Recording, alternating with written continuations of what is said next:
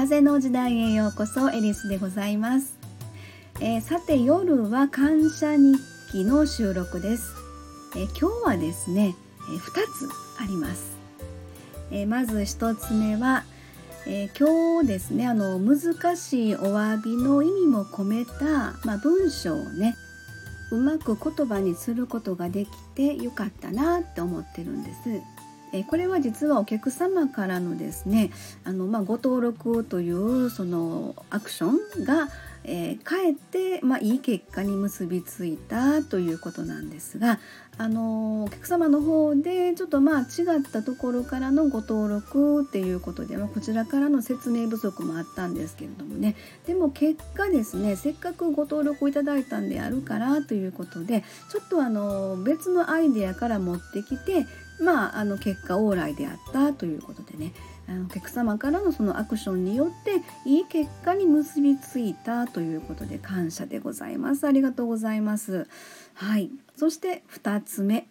2つ目はですね、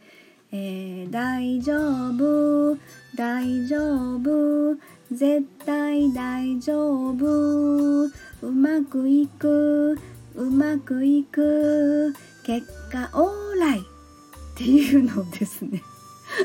今日あの車の運転中に運転席でちょっとずっと歌ってたんです。あのなんでかっていうとですね、えー、前を走る教習所のえ送迎用の車があの私の前を走ってたんですけどねそのその車が急にですね右折右車線に右折じゃなくて右車線に車線変更したんですよ。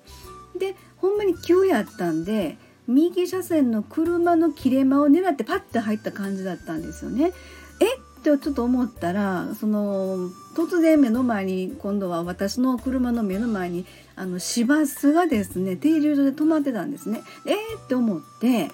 でもう止まってるのでその私は車線変更のタイミングを逃してしまってですねでバスが動くまでじーっとちょっともう我慢の子になってたんですね。まああの夕方の6時ぐらいです。うん、でこの先に信号があるのも分かっててでこの先の信号ではいつもこの時間帯って言ったらもう右折車がいつも団子状態なんですよね。で私はまっすぐに行きたいので、まあ、ここでちょっとじっと我慢残しとかなあかんなみたいな感じでで、